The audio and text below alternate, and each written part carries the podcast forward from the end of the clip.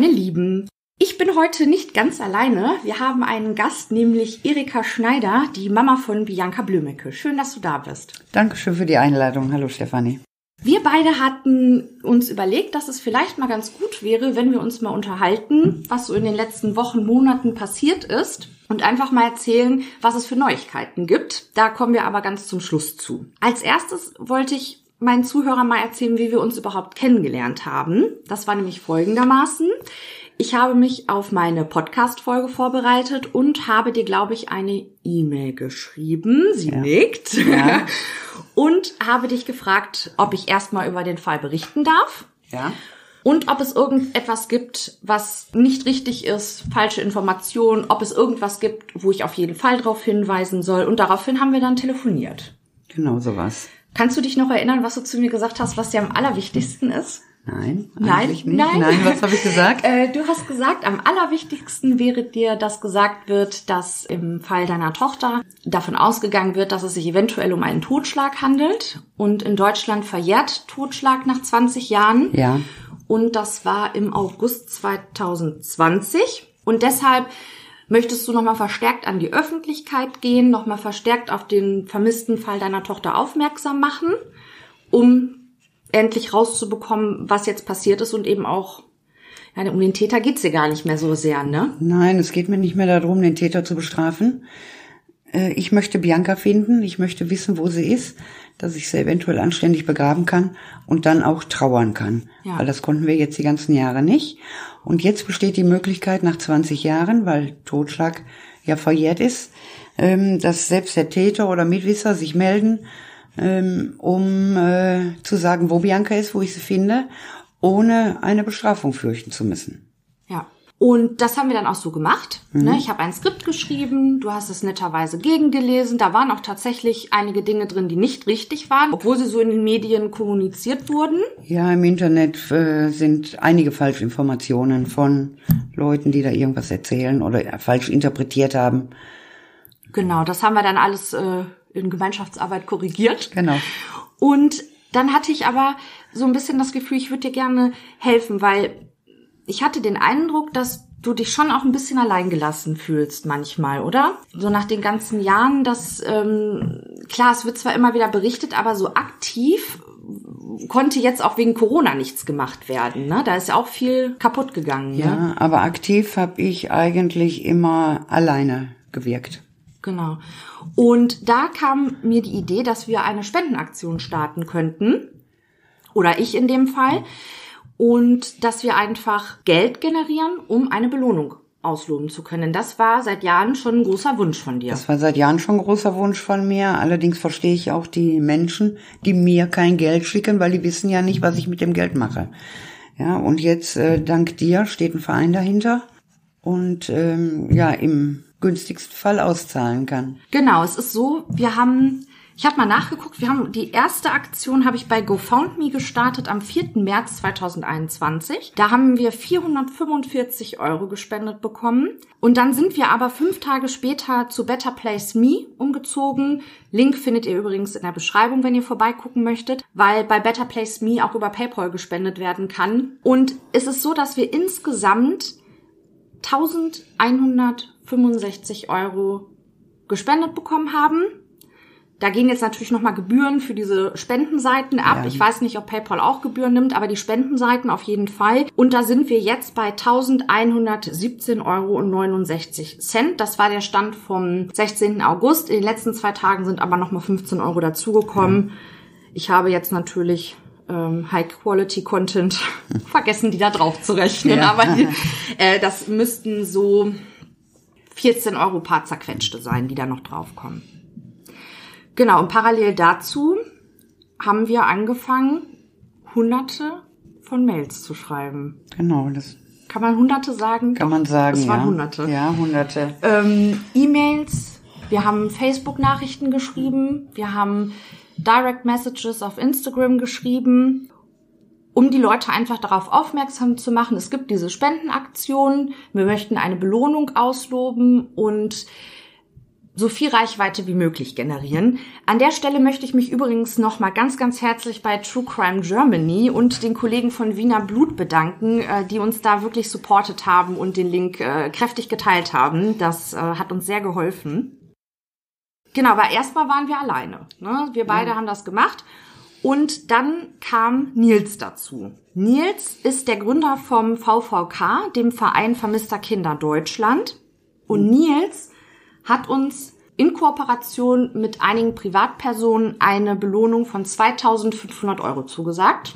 Und da waren wir ein richtiges großes Stück weiter. Ja. Genau, und im Moment haben wir 3600 Euro ausgelobt. Für Hinweise, das, die zu Bianca führen. Das ist richtig, ja. Der mhm. Verein von Nils, aber bitte nicht verwechseln mit dem Verein von Mr. Kinder in Hamburg. Ähm, das ist wieder eine andere Schiene. Genau, Nils ist ganz frisch quasi, ist er gestartet im März 2020. Dann kam noch eine richtig tolle Aktion. Du hattest nämlich die Idee, die Firma Ströer anzuschreiben. Genau, Plakatwände. Genau. Und da hatten wir auch einen ganz, ganz netten Mitarbeiter. Wir sagen jetzt mal nur den Vornamen, das war der Niklas. Ja. Und Niklas hat das für uns eingestieselt, dass wir tatsächlich zwei Plakatwände gesponsert bekommen haben. Kannst du noch mal gerade sagen, wo die standen? Ich bin ja nicht so. Die standen beide auf der 224 äh, in Essen. Einmal äh, kurz vor der vor dem Autobahnkreuz Nord und einmal Richtung Stadtmitte. Das haben sie uns gesponsert. Ja. Den Druck, den haben wir äh, auch von ganz vielen lieben Menschen gesponsert bekommen aus deiner Umgebung. Und zwar war das einmal die Gabi Vaupel, ja. die Claudia Pollens von der Vogelheimer Apotheke, die Brigitte Becker-Gerdes, das ist die Vizebürgermeisterin von Loma, Detlef Schlüffke, Ratsherr der SPD. Ja. Und Heinz Kühlmorgen, der das 2H-Tattoo-Studio in Essen hat. Ja, sind Freunde von mir, bis auf die Vogelheimer Apotheke, in dem Stadtteil wohne ich halt. Genau, und die sollten ursprünglich elf Tage stehen, die Plakate, aber ich glaube, die haben sie sogar länger gelassen, zumindest eins, ne? Eins an der Autobahnauffahrt, das war länger.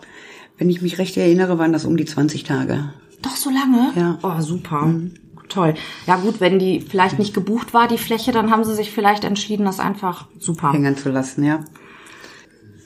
Ja, und äh, da können wir auch mal kurz einfließen lassen, warum mein Podcast im Moment so unregelmäßig kommt.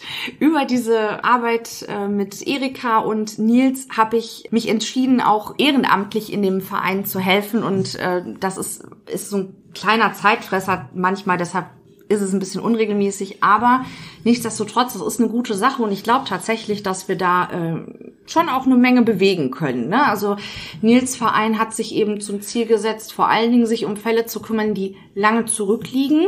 Das ist von den Vereinen relativ einzigartig. Oft werden aktuelle Fälle bearbeitet, aber diese ganz alten Fälle, die geraten halt in Vergessenheit. Und um dem entgegenzuwirken, hat Nils eben diesen Verein gegründet. Und mittlerweile wohl auch so viel zu tun, äh, dass er mir ein, zwei Aufgaben abgeben kann. Und der eigentliche Grund, warum wir uns heute nochmal getroffen haben und nochmal miteinander sprechen wollten, beziehungsweise die Leute informieren wollten, ist, dass es ein einzigartiges Projekt gibt in NRW. Und zwar ist das die Aufbauorganisation Cold Cases. Die startet Ende des Jahres und beschäftigt sich mit ungeklärten Mordfällen oder vermissten Fällen, was soll man sagen? Mordfällen. Oh, ich glaube beides, Mord und vermissten Fälle, ja. Seit den 70er Jahren und das sind knapp 1000 Fälle in NRW. Mhm, haben wir vorhin nochmal nachgelesen, weil ich es gar nicht glauben konnte. Ja, ist Wahnsinn. Und die Idee dahinter ist, dass die alten Kriminalisten, 28 Stück werden, glaube ich, gesucht, die können sich bewerben, die werden aus, der, aus dem Ruhestand zurückgeholt und werden dann mit den jungen Kollegen die Fälle nochmal neu bearbeiten. Arbeit mit forensischen Psychiatern und mit Experten für die operative Fallanalyse. Ja, ich halte das für eine gute Sache, ähm, weil die ähm, jungen Kriminalbeamte, die jetzt an, die, an diesen Fällen sind, die haben die Energie, die Power und die alten oder älteren Mitarbeiter, die aus der Pension zurückgeholt werden, die haben natürlich die Erfahrung über Jahrzehnte hinweg und diese beiden Gruppen können sich bei den Fällen sehr ergänzen. Ja, und es ist, glaube ich, auch kein Geheimnis, dass Biancas Fall, also wir müssen das vielleicht mal anders sagen, ist, von diesen tausend Fällen sind Fälle priorisiert worden, wo man sich viel erhofft. Und da ist es, glaube ich, kein Geheimnis zu sagen, dass Biancas Fall unter diesen priorisierten Fällen mit drunter ist. Ja. Na, und dass sich da jetzt eben gegen Ende des Jahres, ich glaube im Oktober starten die, dass sich da dann eben jemand nochmal mit eingehend beschäftigt. Ja, da setze ich natürlich auch nochmal große Hoffnung ein. Ja, und wir werden parallel dazu natürlich richtig nerven. Ne? Also wir werden Facebook und Instagram mit unserer Belohnung voll bomben und wir werden auch immer wieder probieren, an die Öffentlichkeit damit zu gehen. Auch ja. wenn das sehr, sehr schwer ist, aber egal, machen wir. Wir kriegen ja, das schon hin. Es gibt, gibt ja immer noch mal Leute, die sich dafür interessieren und äh, die das dann auch veröffentlichen. Ja, zumindest mal darauf hinweisen. Ja. Ne? Also wie gesagt, ihr könnt euch die Spendenaktion in der Beschreibung angucken. Ich habe ich glaube, du hast auch alles reingeschrieben ja, in der Spendenaktion. Ja, ja. Ne? also einmal den kompletten Fall aufgearbeitet. Äh, es gibt Neuigkeiten, ja, wenn irgendwas war, genau. Und selbst wenn man gerade nicht in der Lage ist zu spenden, was nachvollziehbar ist, es war jetzt auch gerade in NRW, war ja sehr getroffen von der Flutkatastrophe, aber es würde uns schon extrem helfen, wenn es verbreitet würde. Ne? Ja. Dass einfach die Richtigen mitbekommen, diese Belohnung gibt es, wobei wir sind uns sicher, die wissen es mittlerweile. Aber sie dürfen es eben auch nicht vergessen, dass ja, es die gibt. Genau. Und deshalb müssen wir da immer schön hinterher sein. Es darf ne? nicht in Vergessenheit geraten. Ne? Genau. Und es müssen auch keine hunderte von Beiträgen eingezahlt werden. Ja? Wenn jeder ein Euro überweist, kommt ganz schnell ganz viel Geld zusammen. Ja. Da braucht man sich auch nicht dumm bei vorkommen, wenn man ja. einen Euro überweist. Nein. Gut, ne, da geht natürlich Gebühren von ab, aber das macht dann die Menge. Ein Euro 50, sagen wir mal. Damit ja. kommt der Euro an. Ja, aber wenn bei PayPal Geld aufgebucht wird, dann muss man natürlich Gebühren bezahlen. Ja. Ne? Ähm, wobei wir waren eigentlich relativ überrascht, wie wenig Gebühren das im Endeffekt dann doch waren. Ja. Wir haben mit deutlich mehr gerechnet. Ich hatte auch mit mehr gerechnet, ja. ja. Also das ist jetzt eine Differenz, sag mal 50 Euro. Ja, aber das, die, die Seiten müssen ja auch äh, ja. gewartet werden und das macht ja keiner umsonst. Ja, nee, das ist auch total okay. Das ist auch okay, ja. Ähm, da das ist wirklich überhaupt gar kein Problem. Das, das ist, soll das kleinste, also wenn sich dafür einer meldet, der das jetzt endlich aufklären kann, ja, dann tue ich da auch 100 Euro drauf. Das ist ja. mir dann auch egal, ne? Daran wird's jetzt nicht scheitern.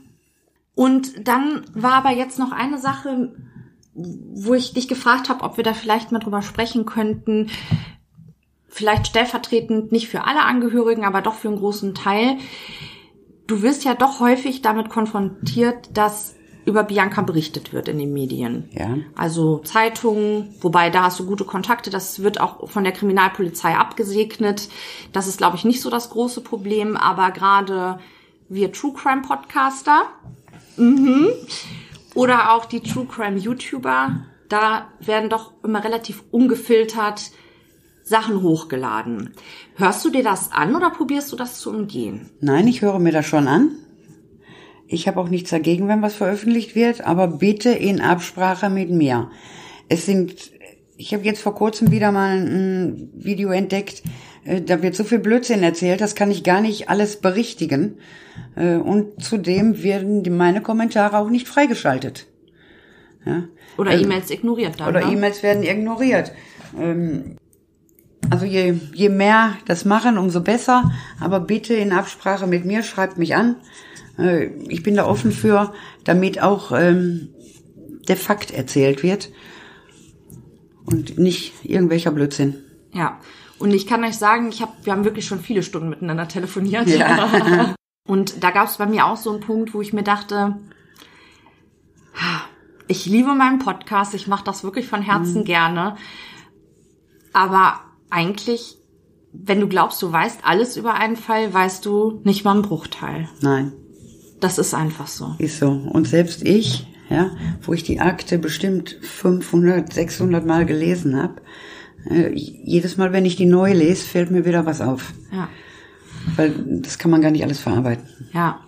Genau, das war der eine Punkt, über den wir sprechen mhm. wollten. Und der zweite Punkt, das würde mich einfach auch mal interessieren, unter Zeitungsberichten, YouTube-Videos wird ja oft auch kommentiert. Liest du diese Kommentare überhaupt noch? Wenn ich es mitkriege, lese ich die Kommentare natürlich, auf meinen Seiten sowieso. Ähm, und woanders, wenn ich es mitkriege, lese ich es. Äh, manchmal kann ich nur mit dem Kopf schütteln. Und manchmal denke ich auch einfach nur ganz schnell weiter scrollen, gar keinen Kommentar abgeben, weil wenn ich dann noch einen Kommentar abgebe, gebe ich den Leuten noch mehr Futter. Und das umgehe ich. Ja, das ist einfach ein Punkt, der mir auch ganz, ganz wichtig ist. Also ich muss sagen, meine Community ist echt super. Ich habe da noch nie Probleme mit gehabt, wirklich noch nie, dass da irgendjemand einen blöden Kommentar geschrieben hätte. Aber ich habe es bei äh, anderen Podcast-Kollegen mhm. mitbekommen und generell dass die Leute einfach mal überlegen, bevor sie was posten. Erstmal, ja. da stehen Leute hinter, die das lesen, Menschen mit Gefühlen, du weißt nur die Hälfte und äh, rotzt da einfach irgendwas ins Internet und dass man sich einfach mal bewusst macht, dass das andere Menschen tief treffen kann. Ich meine, du bist ja äh, abgehärtet wahrscheinlich jetzt über 20 Jahre, ne? aber äh, nichtsdestotrotz finde ich, muss man sich das einfach auch mal bewusst machen, wenn man über solche Sachen spricht, auch wenn man berichtet, dass es immer sein kann, dass ein Angehöriger das hört und dass man die damit sehr treffen kann. Ja, mir ist auch aufgefallen, dass äh, die Leute verschiedene, sich verschiedene Fälle anhören und das dann alles durcheinander schmeißen und gar nicht mehr wissen, zu welchem Fall sie da jetzt irgendwas schreiben. Das wollten wir einfach mal loswerden und ich habe gedacht, so eine normale Podcast-Folge. Ja, ist nochmal was ganz anderes. Genau, da quatsche ich ja nicht so viel über mich hm. oder über, ne, da geht's ja wirklich um die Fälle. Hm. Aber ich habe gedacht, wir machen jetzt einfach mal einen Infocast, nennen wir ihn. Ja. Und wir werden euch auf den Laufenden halten. Sollten sich Neuigkeiten ergeben, dann erfahrt ihr das auf Erikas ähm, Facebook-Seite, die ist auch in der Beschreibung verlinkt.